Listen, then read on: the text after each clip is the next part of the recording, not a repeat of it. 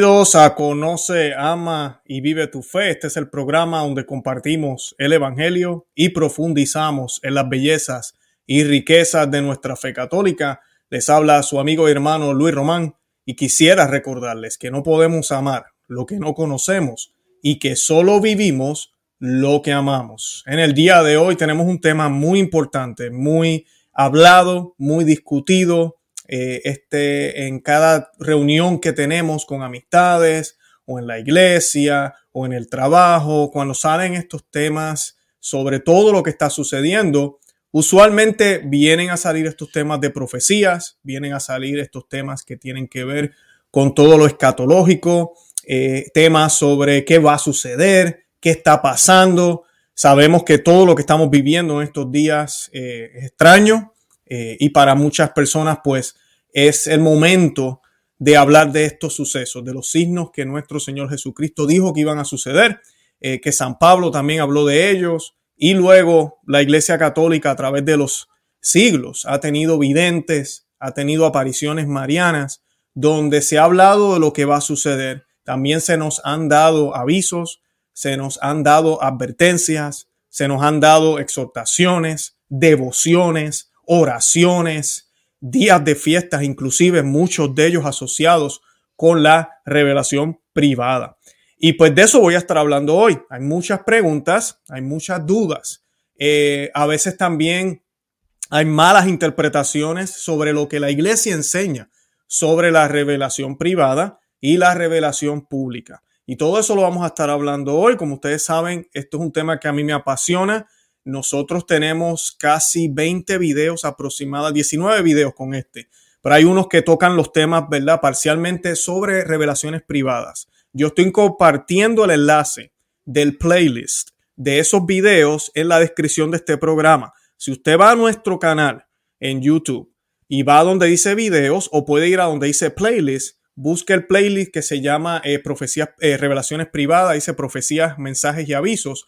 Ahí tenemos programas con el señor Luis Eduardo López Padillas, con David Rodríguez, con, eh, con el padre Michael Rodríguez. Eh, tenemos programas con distintas personalidades que hemos tocado el tema de Fátima, hemos hablado de Garabandal, hemos hablado del Gran Aviso, hemos hablado de la iluminación de las conciencias, hemos hablado eh, de, diferentes apariciones de la Virgen María, hemos hablado del ángel de, de Fátima también o de Portugal. Todo eso los hemos tocado en diferentes programas, así que los invito a que lo vean eh, y así puedan orientarse mejor. Pero hoy yo voy a estar hablando de cuál debe ser la actitud de un católico ante esto y qué nos enseña la iglesia sobre las revelaciones privadas. Y pues para comenzar yo quiero que hagamos una oración y vamos a comenzar a hacer esta oración a la Santísima Virgen María. Es una oración que también hace rato que no hago. Es la oración de la confianza. Yo creo que muchos de ustedes la conocen y la vamos a hacer en el nombre del Padre, del Hijo y del Espíritu Santo. Amén. Acepta, querida Madre y Reina mía, toda mi persona y cuanto con la gracia de tu querido Hijo he podido hacer de bueno. Yo mismo no soy capaz de conservarlo, dadas mis debilidades e inconstancia y la forma en que me combaten continuamente mis enemigos espirituales. Veo todos los días caer por tierra los cedros del Líbano y convertirse en aves nocturnas las águilas que volaban en torno al sol mil justos caen a mi izquierda y diez mil a mi derecha. Mas yo confío en ti, mi poderosa y más que poderosa madre.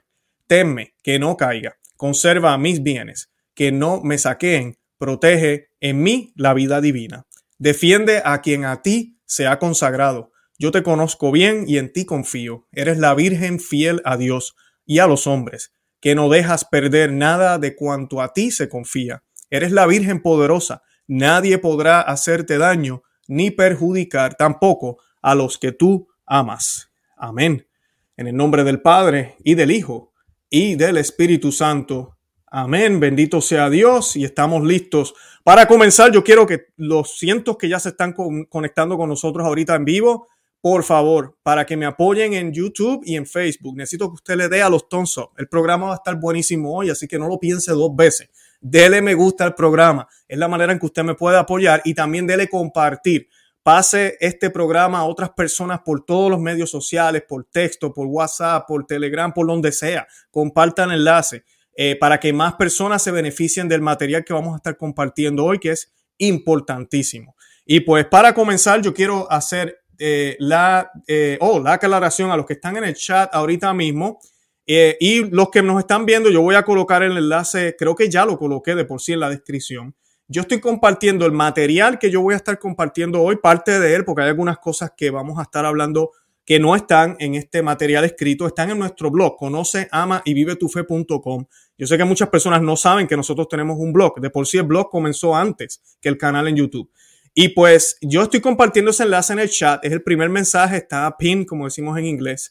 Usted le da clic ahí y puede ver lo que yo voy a estar hablando hoy, las definiciones que voy a dar, los textos de la Biblia que voy a estar citando, por si usted los quiere tener de referencia. Sí, también voy a estar hablando hoy de Mateo capítulo 24 y vamos a estar hablando de la primera de Tesalonicense capítulo 5. Voy a hablar un poco de esas dos porque están asociadas ambos textos. Eso no está en este material escrito, sí está citado, pero no está directamente ahí. Por eso les digo, no todo lo que voy a hablar hoy está en ese material, pero creo que es de beneficio para todos. Y pues para comenzar, yo quiero que entendamos eh, cuál es correctamente la manera de ver la revelación privada y la revelación pública. Muchos de ustedes tal vez me dirán, Luis, ¿de qué rayos tú estás hablando? Yo no sabía que habían dos tipos de revelaciones. Una revelación es algo que no puede ser entendido por, nosotros, por nuestra inteligencia. No podemos verlo por, por nuestros propios conocimientos. Nos tiene que ser revelado. Necesitamos una ayuda para poder entender eso. Por ejemplo, la existencia de Dios filosóficamente, eh, muchos eh, pueden llegar a la conclusión y han llegado a la conclusión, eso se estudia en filosofía, como Aristóteles y, y, Plato, Plató, discúlpeme, que han llegado a la conclusión de que sí, tiene que haber un ser supremo, tiene que haber un Dios. Ahora, saber que Dios es trino, que son tres personas, Padre, Hijo y Espíritu Santo, eso nos tiene que ser revelado. Eso es lo que se le llama revelación pública, ¿verdad? La revelación pública eh, terminó ya, terminó con el último libro de la Biblia. No se le va a añadir nada más, ni necesita que se le añada nada más, porque ya Dios se hizo hombre, y Él reveló lo que necesitaba revelar y nos dio el Espíritu Santo a la iglesia y a, los bautizados y lo que ya se reveló es lo que necesitamos eh, saber. Todo, para todo en la Biblia hay respuesta. Eh, para todo en la tradición hay respuesta. El magisterio de la iglesia, para todo hay una, hay, hay una respuesta. No todo está en la Biblia, definitivamente la Biblia no es un libro de ciencia, como muchos por ahí quieren tratar de hacer, siempre van a haber cosas que, que como los dinosaurios y ese tipo de, de, cosas que se, siempre salen al debate, que no están en la Biblia, porque la Biblia no es un libro de ciencia o de historias, un libro que quiere revelarnos la verdad de Dios y llevarnos hacia Dios. Eso es la Biblia. Y la Biblia es progresiva, ¿verdad? Sabemos que no fue escrita de una, de una sola vez, fue progresiva, tomó miles y miles de años para llegar a donde estamos ahora y ya la revelación pública terminó. O sea que lo que voy a estar hablando ahora, que es la revelación privada, la revelación privada no eh, busca añadirle a la revelación pública. Si eso pareciera que quiere suceder con alguna revelación privada que haya, y por eso la iglesia interviene, eh, entonces tenemos un problema, porque esa no es la idea. La revelación privada está para ayudarnos a, aplicar lo que fue revelado por la revelación pública en lo que estamos viviendo hoy. ¿ok? La revelación pública, repito otra vez, todo lo expuesto por Jesucristo, la pública, es todo lo expuesto por Jesucristo y los apóstoles. Incluye la santa tradición o enseñanzas apostólicas y las sagradas escrituras, que es la Biblia. Bien importante cuando yo digo aquí que yo soy tradicionalista o que me dejo llevar por la tradición, yo no estoy hablando de costumbres, yo no estoy hablando de ropa, de música, de latín, yo no estoy hablando de nada de eso. Cuando hablamos de tradición, nos referimos a la enseñanza perenne que siempre la iglesia tuvo. No se olviden que los primeros tres siglos los cristianos no tenían la Biblia como la tenemos nosotros ahora. No fue casi hasta el cuarto siglo que la iglesia católica, sí, amigo protestante, la iglesia católica aprueba el canon de la Biblia, por el cual tú también tienes una Biblia ahora. Bien importante que entendamos eso. Entonces, ¿qué sucede? Esa es la tradición. Todo eso junto es la revelación pública. Primera de Tesalonicenses, capítulo 5, versículo 20, nos dice lo siguiente. Y esto es escrito por San Pablo, que ahorita vamos a leer el texto completo. Dice, no desprecie las profecías, examínalo todo, retén o retener lo bueno. Así que tenemos que examinarlo todo. Por eso cuando hay revelaciones privadas, cuando tenemos un vidente o una alegada aparición en cierto lugar, la iglesia siempre hace que hace una investigación. Y si se prueba que hay un evento sobrenatural, que usualmente el cielo siempre envía una señal muy clara, entonces la iglesia eh, aprueba, y de eso vamos a estar hablando hoy de las categorías, la iglesia entonces hace un dictamen, la iglesia con su autoridad dada por Cristo nos deja saber a todos los fieles hey, sí, esta devoción nos lleva a Dios. Un detalle importante es que sea soporte de esa revelación pública. Bien importante. No puede contradecir la revelación pública. ¿Y por qué hago, hago tanto énfasis en esto? Es porque lamentablemente muchas personas conocen más de la revelación privada que de la pública. Y eso es un problema. Vuelvo, lo voy a decir en español más sencillo. Hay personas allá afuera que conocen más las profecías que la Biblia. Eso es un problema. Se supone que no sea así. Se supone que usted ya conozca la Biblia, conoce lo que Jesucristo dijo, conoce el papel de María en, la, en el plan de salvación y de momento entonces lee el mensaje de Fátima y usted lo puede entender con un enfoque correcto. O ve las apariciones eh, en Lourdes o, cierto vidente que esté viendo algún tipo de, episodio de la vida de Cristo o de la vida de María, que hay muchísimos que están inclusive aprobados por la iglesia, pues al yo conocer lo que la, iglesia siempre enseñó y lo que la tradición nos dice y lo que la Sagrada Escritura nos enseña, entonces yo no voy a perderme, yo no voy a tener dudas de lo que se me está diciendo ahí. Santo Tomás de Aquino, inclusive, uno de mis santos favoritos, y creo que tengo una foto de él aquí. Algunas personas me dicen, tú siempre lo pones flaco, Luis. Pues yo hoy traje una foto de él gordito porque sé que Santo Tomás de Aquino no era tan flaco como dicen. Eh, y aquí tenemos una, una pintura de él. Y Santo Tomás de Aquino habló de la revelación privada y dijo lo siguiente, esto lo dijo en la Suma Teológica, segunda parte, es la segunda parte de la segunda parte. Okay, la, segunda parte de la Suma Teológica tiene dos partes. Cuestionamiento o pregunta 174 eh, artículo 6, respuesta número 3. Y él dijo lo siguiente, él dijo, la revelación privada es un regalo sobrenatural de Dios a uno o más individuos para el beneficio de su alma y a menudo es beneficioso para otras almas.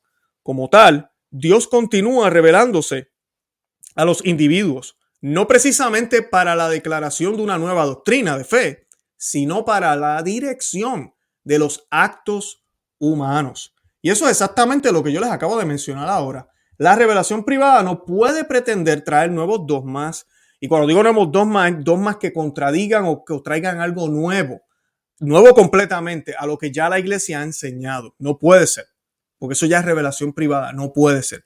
Pero es bien importante lo que Santo Tomás de Aquino nos dice a los tomistas que me están viendo, que lamentablemente yo conozco algunos que no quieren escuchar nada de las profecías marianas, que lo que dicen es no, yo con la Biblia es suficiente y es cierto, la Biblia tiene primacía, muy cierto, todo lo que la iglesia ha dicho tiene primacía sobre estas revelaciones privadas, definitivamente.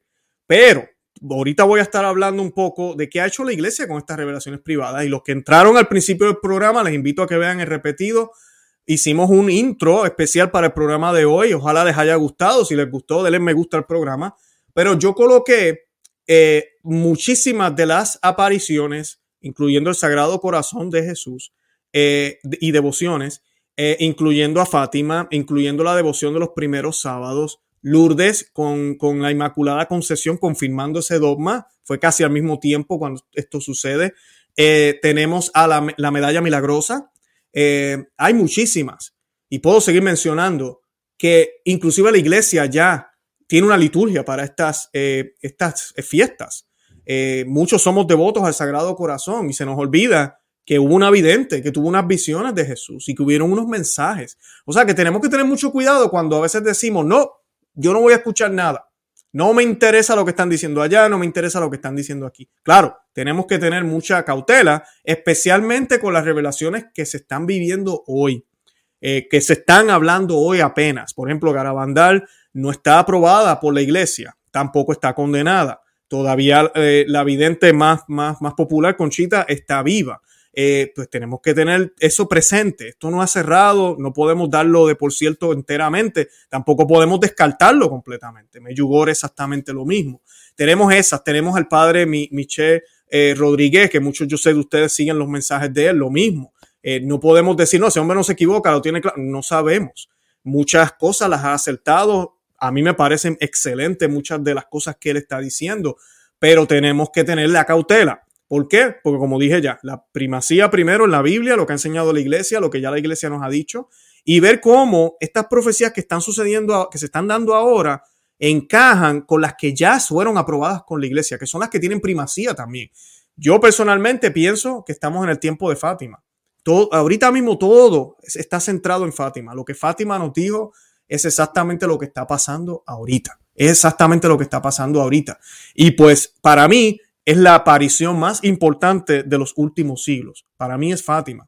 Eh, Guadalupe también, claro que sí, pero Fátima para mí es la más importante ahorita mismo en estos tiempos de crisis, de apostasía, de abusos litúrgicos y de falta de fe. Y toda esta batalla que tenemos contra la familia ahorita mismo en el mundo entero.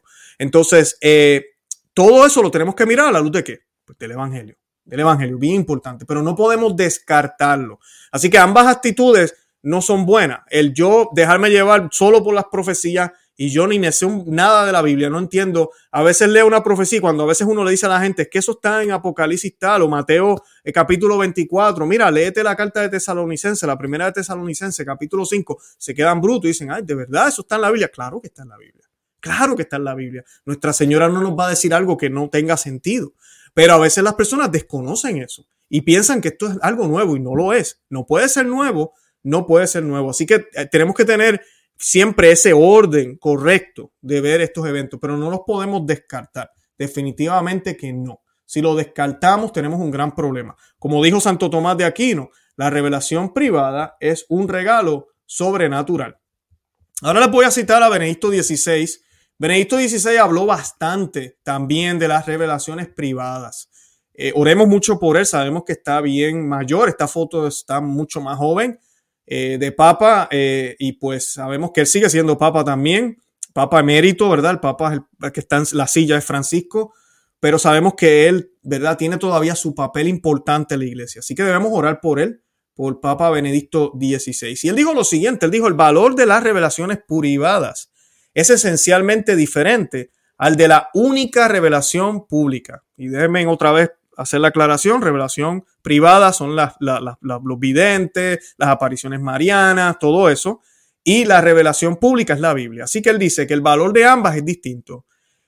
Esta exige nuestra fe. Está hablando de la revelación pública. La revelación pública exige nuestra fe en ella. En efecto, a través de palabras humanas y de la mediación de la comunidad viva de la iglesia, Dios mismo nos habla. Dice, el criterio de la verdad de una revelación privada es su orientación con respecto a Cristo. Cuando nos aleja de Él, entonces no procede ciertamente del Espíritu Santo, que nos guía hacia el Evangelio y no hacia afuera. La revelación privada es una ayuda para esta fe y se manifiesta como creíble y precisamente cuando remite a la única revelación pública. Es una ayuda que se ofrece para, para, para nuestra y que no es obligatorio usarla. Y eso está en Verbum Domini 14, Benedicto 16, Verbum Domini numeral 14. Y es bien importante, no estamos obligados a creerlo. Aquí yo no he dicho que tenemos que creerlo. No estamos diciendo eso para nada, pero para a mí me parece muy mal y muchos eh, santos, inclusive que acabo de mencionar, eh, fueron videntes, tuvieron visiones eh, mensajes. ¿Cómo yo voy a descartar eso?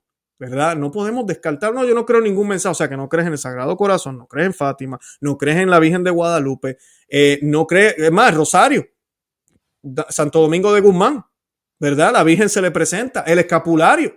Son tantas las, el cambio drástico que hay en nuestra iglesia tan bello que nos acerca a Cristo a través de esta, del cielo, ¿verdad? Enviando todas estas ayudas a través de, mensajes, a través de visiones, a través de milagros, a través de devociones que vienen de la revelación privada. Así que tenemos que tener mucho cuidado. Pero no es tema o no es eh, necesario para la salvación. Por ejemplo, yo tengo ahorita mismo, no puedo quitarme la corbata, no quiero verme feo delante de ustedes, pero yo tengo siempre el escapulario en mi cuello, el escapulario eh, brown o marrón. Siempre lo tengo en mi cuello, ando con mis medallas en, la, en el bolsillo, tengo el Santo Rosario siempre cerca. Eh, todo esto son cosas que me ayudan a acercarme a Dios, a hacer oración, todo eso. Pero quien es necesario para mi salvación es Cristo. Eh, si se me perdió el resario o si usted no le gusta andar con un escapulario, no se preocupe. Cada cual, ¿verdad? Eh, obtiene o busca la ayuda que necesita.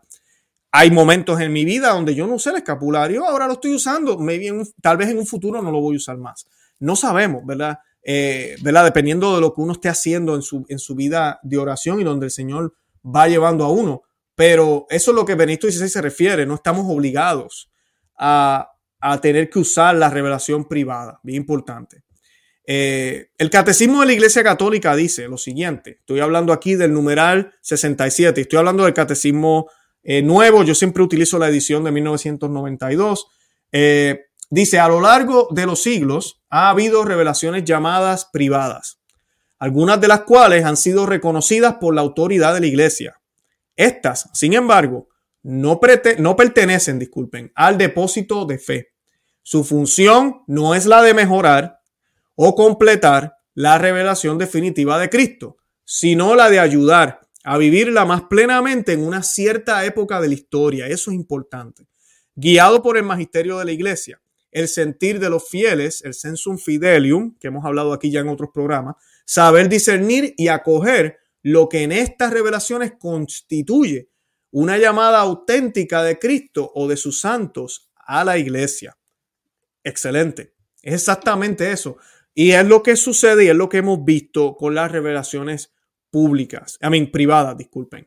Por ejemplo, el Sagrado Corazón, cuando uno estudia la historia, sucede es, eh, mucho antes de la Revolución Francesa. Jesús se presenta a Santa Margarita la Coque y le deja saber muchísimas cosas. Una de ellas es los abusos de los sacerdotes y todo lo demás.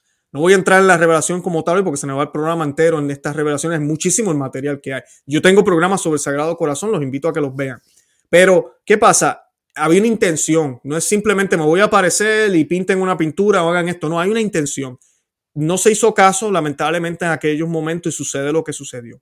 Luego, eh, por ejemplo, Fátima, exactamente lo mismo. Ella aparece en, entre la Primera Guerra Mundial, ¿verdad? La Segunda Guerra Mundial, habla de la guerra, dice, hey, va a haber una peor, está hablando de la Segunda Guerra Mundial, eh, hace una, una petición, luego ya al final de su mensaje, porque es un solo mensaje dividido en tres partes, no son tres mensajes como a veces la gente piensa, pues ella pide esa consagración a Rusia, explica por qué, habla de las amenazas, de los errores de Rusia y vemos cómo el mensaje llega en el momento que tiene que llegar. Ella no lo dijo, este mensaje, en los 1500, no, tenía que ser en 1917. Y luego en 1925 nos habla un poco, ¿verdad? Nos dice de los primeros sábados y nos habla claramente de la liturgia, que es lo que el padre Marco Rodríguez nos compartió en el video que hicimos sobre, sobre las apariciones en, TUI.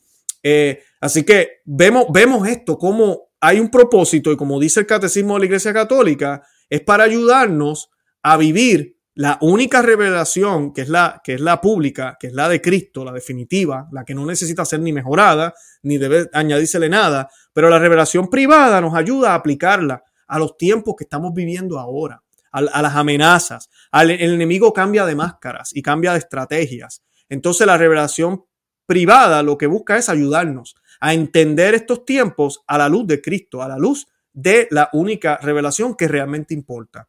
El Concilio Vaticano II, inclusive también, créanlo o no, afirma lo siguiente, que el romano pontífice y los obispos, por razón de su oficio y la importancia del asunto, trabajan celosamente con los medios oportunos para investigar adecuadamente y para proponer de una manera apta esta revelación. Está hablando de la privada. Y no aceptan ninguna revelación eh, nueva como pública, ¿verdad? Ni no acepta ninguna nueva revelación pública como perteneciente al divino depósito de la fe. Es una aclaración lo que hacen aquí en Lumen Gentium 25, que cuando es, los obispos, el, romano pontífice, acepta una de estas, eh, o, una, o varias, ya las han aceptado, eh, no se trata de añadir al depósito de fe, sino que nos ayuda vuelvo a decir lo mismo, a ver cómo esta, esta revelación se puede adaptar al tiempo en específico.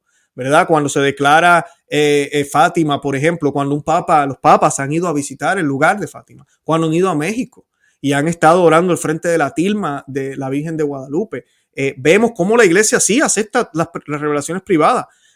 yo hice una encuesta y me sorprendió la respuesta de muchos de ustedes, porque hicimos una encuesta en el chat, no sé si todavía se puede ver, pero pues cuando chequeé estatal, la gran mayoría de ustedes pensaba que la revelación privada pues no está siendo aceptada por la iglesia. Yo entiendo porque estamos en tiempo de crisis, a veces uno pues lo ve de esa forma, ahorita pues muchos de los actuales videntes están diciendo cosas que definitivamente son muy importantes que lo digan, eh, pero eh, definitivamente no podemos pensar que la iglesia siempre ha estado en contra de ellas, al contrario, ha sido todo lo contrario, la iglesia siempre le ha dado ese apoyo, porque la iglesia ha visto que es el cielo hablándonos. Ahora, que la iglesia ha obrado perfectamente, y no me refiero a la iglesia como institución, a los líderes, no. Aquí yo he hecho programas y hemos hablado muchísimo de cómo el secreto de Fátima fue básicamente ocultado. Eh, ha sido ocultado, todavía sabemos que hay partes del, secreto que no se han dicho. Eh, y, son conclusiones que se pueden llegar con mucha evidencia de que sí falta algo. Eh, vemos cómo se, cayó a Sol, a Sol Lucía, básicamente, se le dijo no hable más y se le manda a un convento y después de eso hay muchísimas otras teorías. Y así hemos visto de otras apariciones, hemos visto persecución a veces de los videntes, eh, pero es parte del proceso. Yo digo siempre que no debería ser así, pero el Espíritu Santo utiliza esto para mostrar la santidad de esos videntes. Por eso tenemos que tener mucha cautela, mucho cuidado, cuando a veces se nos da eh, un veredicto que no es el que esperábamos. No podemos actuar como rebeldes en contra de la iglesia tampoco. El Papa Benedicto XVI, vuelvo a citarlo aquí, dijo, a las revelaciones privadas, incluso si han sido aprobadas por la Iglesia, no se le debe atribuir un asentimiento vinculante. Por tanto, uno puede rechazarlo y negarse a aceptarlo. ¿verdad? Papa Benedicto XVI también nos deja saber de que no es material para, para ¿verdad? importantísimo, no, no quiero decir importante, pero necesario para poder salvarnos. Puede ser que usted no conozca el secreto de Fátima, no lo conoce, pero sí sabe de, de, qué sé yo, de la Virgen de Lourdes. No se preocupe, no hay ningún problema. Ahora, el que, eh, otra cosa es el yo no querer saber, el que no me interesa, el que casi perseguir a cualquiera que me hable de cualquier aparición mariana y soy católico. Esa no es la actitud de la iglesia. Nosotros debemos siempre eh, seguir a la iglesia. La iglesia durante siglos nos ha mostrado que siempre ha estado abierta a estas revelaciones privadas, aunque sí afirma que no son necesarias para salvarnos, pero nos ayudan nos ayudan. Es como tu mamá cuando te da un consejo, digo mamá porque estamos hablando de María también, cuando mi madre me daba consejos a mí, no son realmente necesarios para que mi vida me vaya bien. Otra persona me puede dar el mismo consejo o yo puedo aprenderlo de otros recursos. Pero, carambola, sea, es una ayuda. Es una ayuda. So, es exactamente lo mismo, es una ayuda. Como vemos, ¿verdad? Ya lo estaba mencionando, la iglesia toma una gran importancia a la revelación privada. Siempre lo ha hecho pero también nos da parámetros y guías para asegurarnos de que no sucumbamos en el error. El Sagrado Corazón de Jesús es una de, estos ejemplos, como la iglesia ha adoptado de la revelación privada, inclusive hay días en la liturgia para este tipo de, de, celebración, como lo es el Sagrado Corazón, la medalla milagrosa, el escapulario, el mensaje de Fátima, la divina misericordia y otros se están promoviendo incluso en la liturgia, como ya mencioné, algunos por región mayormente y otros en la Iglesia Universal. La profecía, dijo el cardenal Ratzinger poco antes de convertirse en el Papa Benedicto XVI, no significa predecir el futuro. Escuchen bien esto, porque a veces malinterpretamos eh, mayormente a los que están hablando ahorita, que están vivos. La profecía no significa predecir el futuro, sino explicar la voluntad de Dios para el presente y por lo tanto mostrar el camino correcto a seguir para el futuro. Papa Benedicto XVI tiene una sabiduría, ¿verdad? Y sin embargo, continúa el Papa Benedicto XVI, el profeta es alguien que dice la verdad sobre la base de su contacto con Dios. La verdad para hoy, que también naturalmente arroja luz para el futuro. ¿Verdad? Esas son las palabras del cardenal eh, Joseph Ratzinger, eh, ¿verdad? En uno de sus libros, en el prólogo, eh, Profecía Cristiana. En todos los tiempos la iglesia ha recibido el carisma de la profecía que debe ser escrudiñado, pero no despreciado. palabras también del cardenal Ratzinger, el futuro Papa Benedicto XVI. Ven, no debe ser despreciado. Así que me da pena decirle a algunos que sé que me están viendo que, que se empeñan en descartar la revelación privada. No la descarte.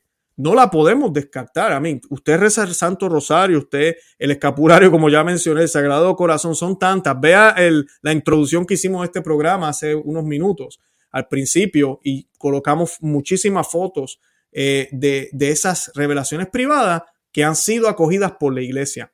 Así que tengamos mucho cuidado. Luego de hacer una investigación de que la autoridad eclesial local se haya pronunciado, esto es bien importante, el proceso de la iglesia exige que se exprese primero el obispo local. Se emite una declaración formal. Las declaraciones oficiales de la iglesia con respecto a la autenticidad de las afirmaciones y testimonios de las apariciones se califican en tres categorías. Y esto es importante porque voy a hablar ahorita de Meyugori y Garabandal, que sé que tal vez algunos se alarmaron cuando vieron que puse fotos ahí. Sí, no, esas no están aprobadas y sé que cada cual tiene su opinión referente a eso. Eh, la primera, no digno de ser creído. Esa es la primera categoría. En latín es constat ne de non supernaturalitate. ¿okay? Eso es en, en latín. La iglesia ha determinado que no hay características que demuestren que proviene de Dios. Ese es el, veredicto, podríamos decir, negativo. Segundo, que es el, que, el que ahorita mismo está Garabandal y se encuentra Mayugore, dice nada contrario a la fe. Non constat de sobrenaturalitate. No se establece que haya algo sobrenatural aquí, pero falta esa parte. Ese, ese fenómeno sobrenatural la iglesia no lo ve. Dice, la iglesia no ha probado su carácter sobrenatural pero está decidida a no contener nada que sea contrario a la fe y la moral. O sea que la iglesia mira con mucho cuidado lo que se está diciendo, lo que se está publicando y está pendiente a que nada de lo que se diga ahí sea contrario a la fe, a lo moral, pero no hay ese carácter sobrenatural. O sea que no podemos decir, sí, esto es sobrenatural. Están pasando cosas buenísimas, hay mucha conversión, la gente está yendo al lugar, excelente, muy bueno, pero eso no quiere decir que la Virgen se apareció en el lugar bien importante. El tercer punto es aprobado. Aprobado completamente. Consta de sobrenaturalitate. La iglesia ha declarado que no contiene nada que sea contrario a la fe y a la moral. Y el carácter sobrenatural de la aparición se declara digno de creer.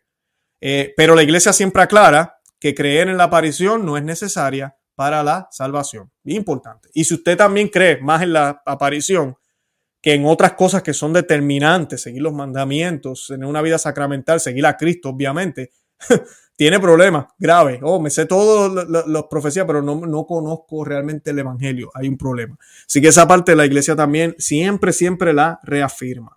Ahora, cada uno puede rechazar el asentimiento a la revelación privada sin dañar directamente la fe católica, siempre que lo haga con modestia, no sin razón y sin desprecio. Eso es lo que estaba hablando. Usted tiene todo el derecho de escoger y decir, mira, yo no tengo problema con las que están aprobadas, pero las que no están aprobadas, yo no quiero hablar de eso. Excelente, no hay problema, no están aprobadas de todas formas. O las que están en ese, en ese intermedio, ¿verdad? En Garabandal, por ejemplo. Pues esa es su opinión. Igual no debe criticar a quien tal vez está pendiente qué está sucediendo con Garabandal. No tiene nada de malo estar pendiente, porque la iglesia no ha dicho que está condenada. La iglesia lo único que ha dicho es, no hemos visto todavía lo sobrenatural. Pero hasta ahora eh, nada de lo que se, ha dicho es, es contrario de fe o de moral. Así que esa parte es, es, importante. Y esto es lo que nos recuerda aquí el doctor Mark Miravalle, que de por sí yo estoy tomando clases con él, estoy muy contento de tomar clases con él. Eh, y pues él es uno de los que aboga por María Corredentora en la Universidad de eh, Steubenville. Y él escribió esa frase que acabo de mencionar, ¿verdad? Todos tenemos el derecho a eh, rechazar el asentimiento a la revelación privada sin dañar directamente la fe católica y siempre que lo hagamos con modestia, no sin razón y sin desprecio. Bien importante. Ahora, quiero hablar de Garabandal rapidito. Nosotros hicimos varios programas aquí de Garabandal, porque muchos tal vez que no me conocen o es la primera vez que ven, me ven. Eh, yo hice un, hemos hecho ya dos programas con el señor Luis Eduardo López Padilla. Hicimos uno sobre la iluminación de la conciencia. Está en el playlist que les hablé al principio para que lo busquen. Eh, hicimos uno también sobre eh, Garabandal como tal, el mensaje de Garabandal, porque la iluminación de la conciencia no solamente es de Garabandal, eh, hay muchísimas otras apariciones y, santos que hablaron de ella. y tenemos, eh, además de eso, hicimos una entrevista con los productores y directores de la película que está por venir, el gran aviso, oremos por ellos porque sabemos que han tenido algunas dificultades, tenemos que orar por ellos también, hicimos una entrevista con ellos aquí también en el canal, todo eso está en el playlist. Así que pues, eh, ¿verdad? Nosotros aquí no, no, yo tengo constancia de que no está aprobada y siempre hay esa cautela, pero, pero no, no la rechazamos. Y pues, eh, ¿qué pasa con Garabandal? Garabandal el 24 de junio del 2015. El monseñor Manuel Sánchez Monje firma una carta de dos páginas sobre Garabandal. Y en realidad el texto, para los que no han leído, no es nada nuevo. La, esa nueva carta es copia textual de la que firmara el monseñor José Vilaplana en 1993, que son 22 años antes. Con la nueva carta, el estatuto de las apariciones no cambia. Se mantiene el no consta, que yo estaba hablando ahorita, la segunda opción, aconsejado por el cardenal Ratzinger. ¿Quién es ese? El futuro Papa Benedicto XVI o el, o el, que ya fue en 1992. Ese fue el dictamen.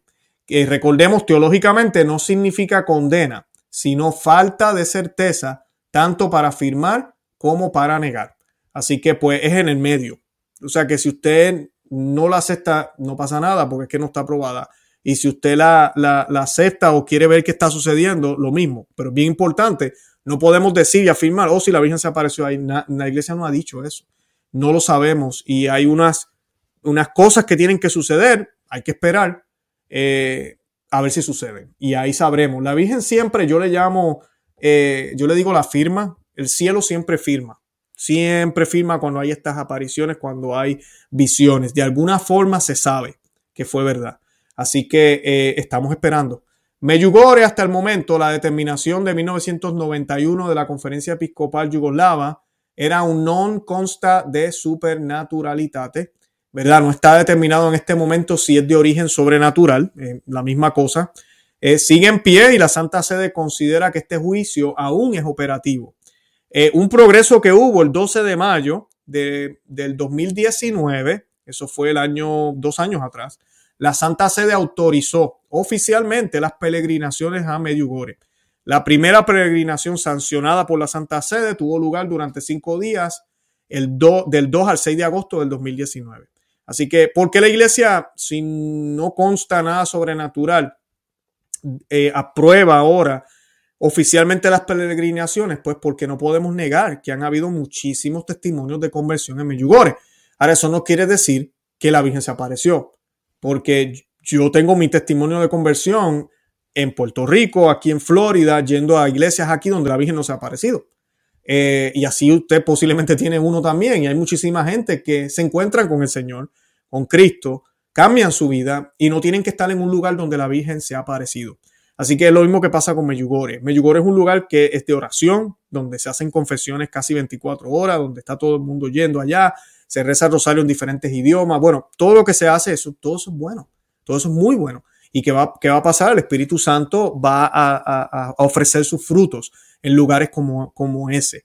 Pero eso no quiere decir que la Virgen se apareció. Claro, no podemos negarlo tampoco. La iglesia está diciendo, hoy tenemos que esperar. Sabemos que hay una vidente que mayormente es la que está viendo mensajes. Ahorita ha mermado la cantidad de mensajes que ella recibe. Veremos a ver qué sucede. Estamos en la espera si es cierto, la Virgen va a dar su firma, ¿verdad? El cielo va a dar su firma. Una que para mí es importante es Nuestra Señora de todos los pueblos, que tampoco está aprobada. El 30 de diciembre del 2020, recientemente, el obispo Hendrik de la diócesis de Harlem, Ámsterdam, a solicitud de la Congregación para la Doctrina de la Fe, emitió una nueva declaración. La nueva instrucción, y esta, esto es interesante, eh, Mm, creo que hay otros casos que se ha dado así, pero es bien, bien extraño lo que pasa aquí. La nueva instrucción anula el juicio eh, consta de super, super, supernaturalitate del 2002 del obispo local. O sea que el obispo local ya afirmaba que sí, que habían eh, evidencia de algo sobrenatural.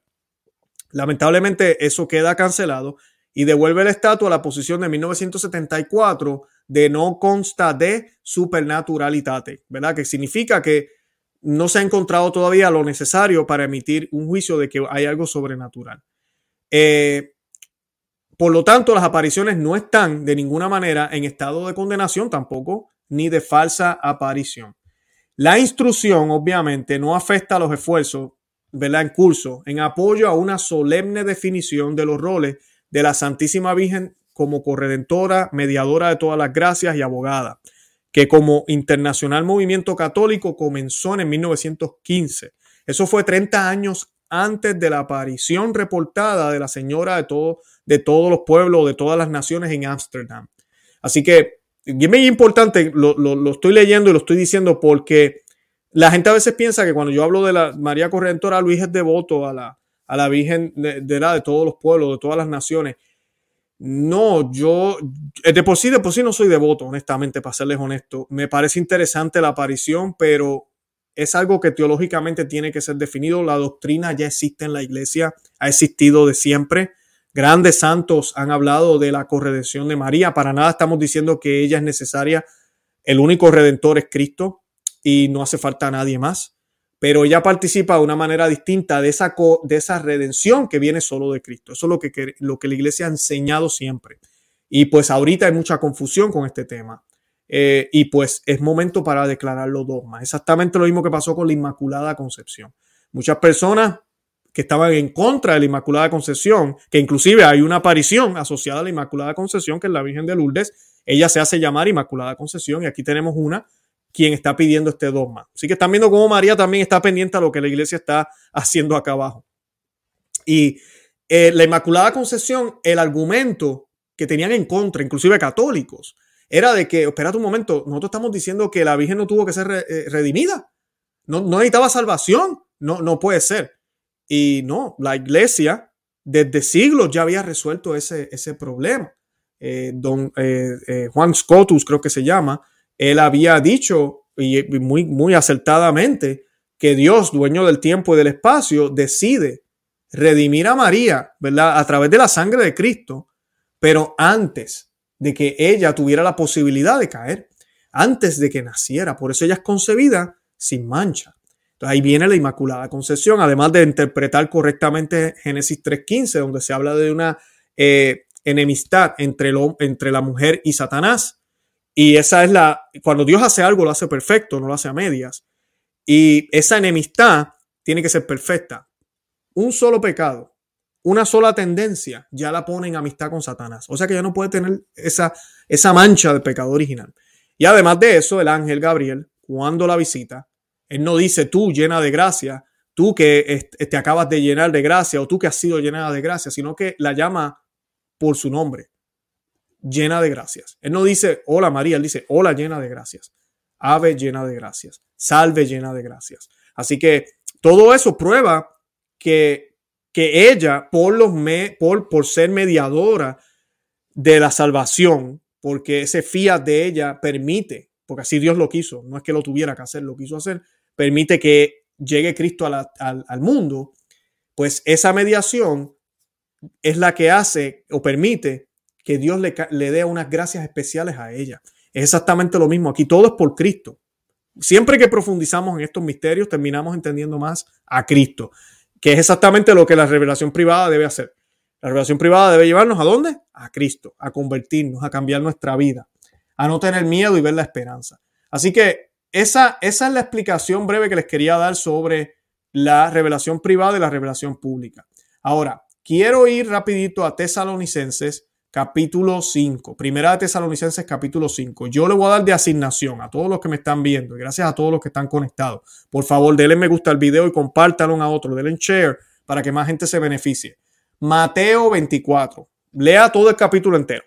Lea el capítulo completo. Es, es Jesucristo hablando de las señales de, del fin del mundo. Eh, muchas de las profecías que yo mencioné hoy no es del fin del mundo, es del fin de los tiempos. Son dos, dos términos distintos. Eh, Lean eso, pero San Pablo básicamente se refiere a eso. Y él dice lo siguiente, que también les doy asignación que lean Primera Tesalonicenses 5.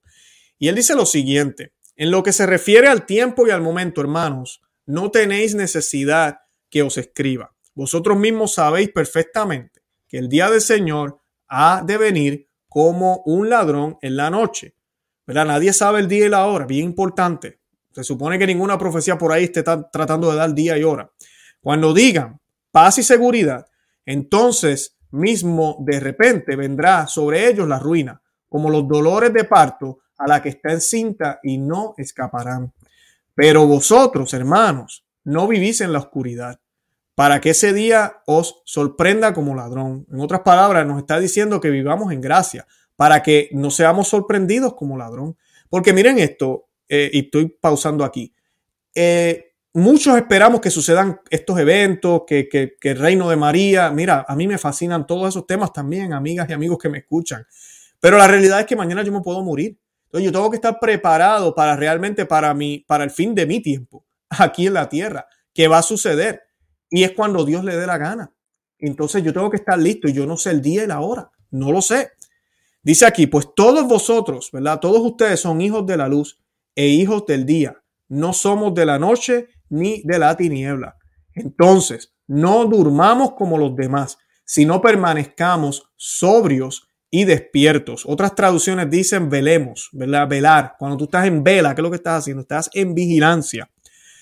Esa es la parte importante que usualmente es el efecto que dan las revelaciones privadas. Eso es excelente. Nos pone a vigilantes, nos pone a mirar, nos pone a evaluarnos. Eso es importante. A los que les gusta la cama, duermen en la noche. Y a los que les gusta tomar, se emborrachan en la noche. Nosotros, en cambio, por ser del día, permanezcamos despiertos revistámonos de la fe y del amor como de una coraza y sea nuestro casco la esperanza de la salvación. Esa es nuestra armadura. Esa es la armadura que nos propone Jesucristo. Pues Dios no nos ha destinado a la condenación, sino a que hagamos nuestra la salvación por Cristo Jesús, nuestro Señor. Él murió por nosotros para que sea, disculpen, para que sea que nos para que, sea que nos halle despiertos o descansando, entremos juntos con Él en la vida. Por eso anímense mutuamente y edifíquense juntos, como ya lo han estado haciendo. Hermanos, les rogamos que se muestren agradecidos con los que trabajan para ustedes, los dirigen en el Señor y los corrigen. Tengan mucho aprecio y cariño por los que hacen y vivan en paz entre ustedes. Les rogamos también, hermanos, que reprendan a los indisciplinados, ¿verdad? Animen a los indecisos, escuchen bien, sostengan a los débiles y tengan paciencia con todos. Tenemos que tener paciencia, pero no podemos quedar como si nada no sabe, pues, qué se puede hacer. Esas son las palabras de San Pablo. Cuiden que nadie devuelva a otro mal por mal, sino constantemente procuren el bien entre ustedes y con los demás. Estén siempre alegres. Y voy a parar aquí porque ahorita él va a empezar a hablar de las profecías. ¿Por qué estoy leyendo Primera de Tesalonicenses? Porque al principio del programa, los que no lo han visto, hicimos una introducción espectacular. Están los truenos y los relámpagos, la Virgen de Fátima se aparece como en el cielo. Y está el versículo que vamos a hablar ahorita, ¿verdad? Que dice, no desprecie las profecías de esta carta de San Pablo. Yo no soy evangélico, yo no soy eh, cristiano no católico, yo soy católico. Son los católicos, nosotros no sacamos un verso y lo sacamos de contexto para, para hacer un show como este, un programa. No. Por eso les estoy leyendo el capítulo completo para que entendamos exactamente en qué contexto él lo está diciendo. Ahora, dice él, estén siempre alegres. Esta parte es importante porque las revelaciones privadas, cuando yo escucho a veces personas que dejan de trabajar, se desaniman, eh, empiezan, tenemos que prepararlo, yo no estoy diciendo que no. Eh, es bueno tener comida si, la, si puede almacenar un poco, pero eso no puede ser el fin. Ese no puede ser lo primordial. No podemos volvernos locos pensando en lo natural solamente. Lo más importante es lo sobrenatural. Y si nos preocupamos por las cosas de Dios, todo lo demás vendrá por añadidura. Y por fe sabemos que vamos a estar bien. Pero hay personas que se enfocan en eso nada más. No, que tengo que sembrar, que tengo que hacer esto, que tengo que hacer lo otro, que, que tengo que comprar yo no sé qué cosa, que necesito una planta eléctrica, que necesito tantas cosas que no son malas, no estoy diciendo que son malas, pero no deben ser el fin. Entonces dejamos de ser alegres comenzamos a estar preocupados, estresados, deprimidos, eh, eh, todo nos sabe amargo, nada es bueno, no aprovechamos los momentos alegres que a pesar de todo lo que está sucediendo allá afuera, que si la enfermedad, que si la falta de trabajo, que si las loqueras de los gobernantes, todo lo que está sucediendo, hay momentos donde nuestros niños están jugando, donde tal vez usted tiene a su pareja al lado y hay un momento bonito eh, en el trabajo, el poder trabajar, eh, pasar por un panorama bonito, un paisaje bonito y lo despreciamos, no lo vemos, porque estamos distraídos y preocupados por cosas de la tierra. No podemos permitir eso. Por eso Él nos dice, versículo 16, estoy versículo 16, primera de Tesalonicenses capítulo 5, estén siempre alegres. Ese es el primero, estén siempre alegres. Y no es una alegría de, de mundana, es esa felicidad que viene de Dios, que a veces es consciente de los problemas y reconoce que necesitamos ayuda, pero sigue alegre, porque no pierde la esperanza. Entonces, luego dice, versículo 17, oren sin cesar. En otras traducciones, orad constantemente. Y esa parte la Virgen, en todas las revelaciones, la mayoría, pero Fátima nos pidió que hiciéramos el Santo Rosario todos los días.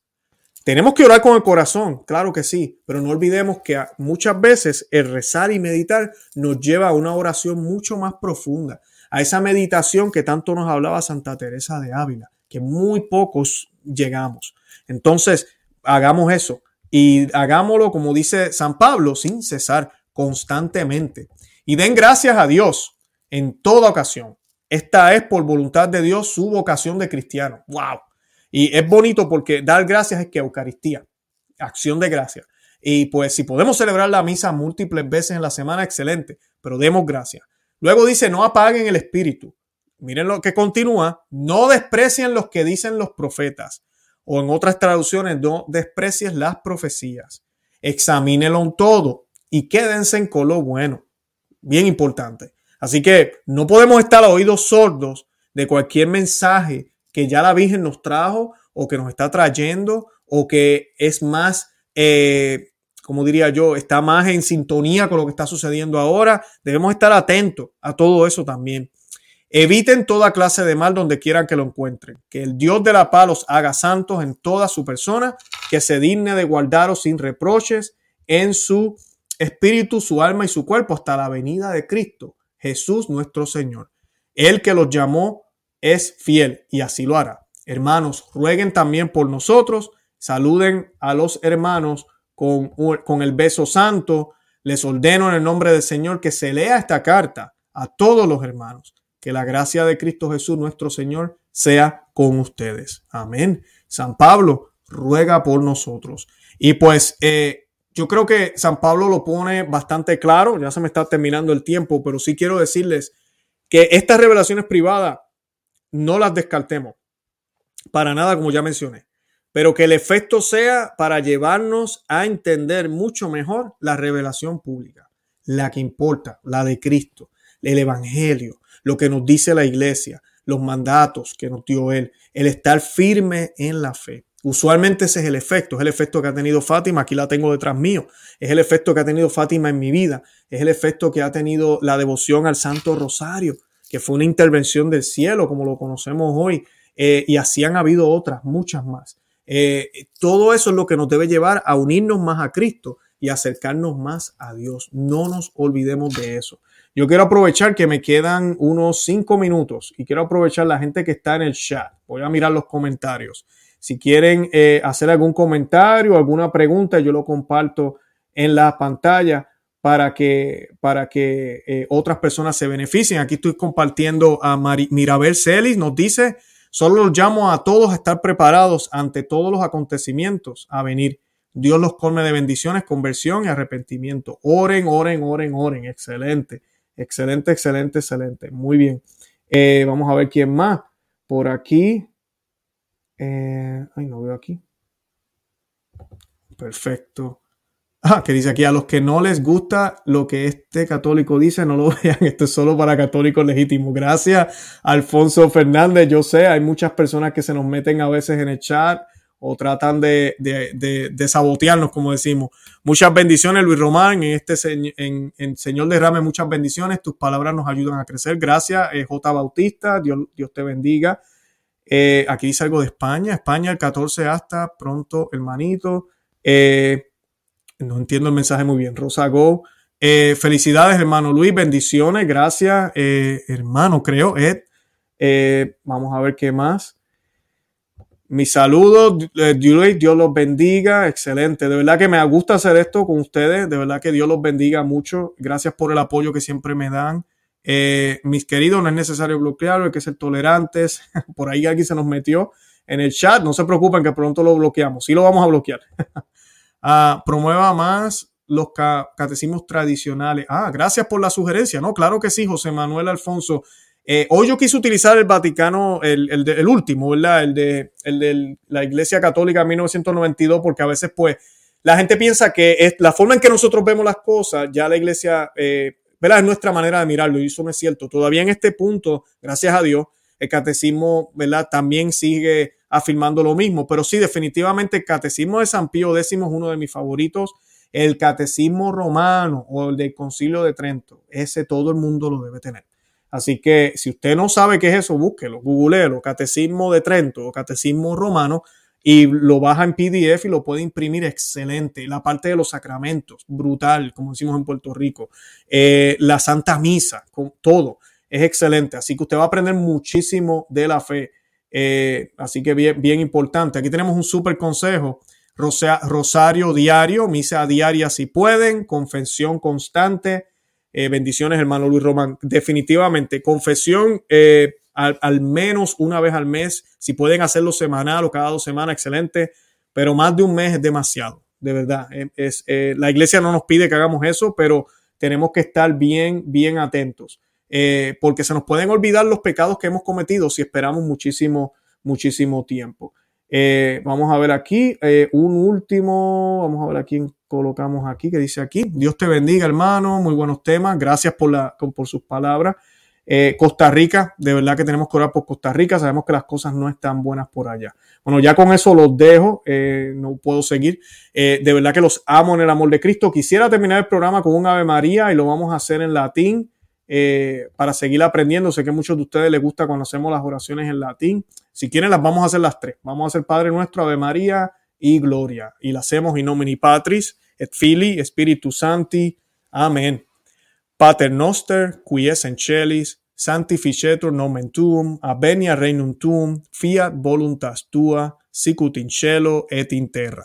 Pane nostrum quotidiano da nobis hodie, et eniti nobis debita nostra, sicut en nos dimitimus debitoribus nostris, en nenos inducas en tentazione, se libranos la malo. Amén. Ave María, gracia plena Dominus tecum, benedicta tu in mulieribus et benedictus fructus ventris tui, Iesus. Santa María, Mater Dei, ora pro nobis peccatoribus, nunc et hora mortis nostre. Amén. Gloria Patri et Filio Spiritus Santo, sicut erat in principio nunc et semper et in saecula saeculorum. Amén. Bendito sea Dios, in nomine Patris et Filii Spiritus Santi. Amén. Yo con eso me despido. De verdad que los amo en el amor de Cristo y Santa María, ora pro nobis. Que Dios me los bendiga.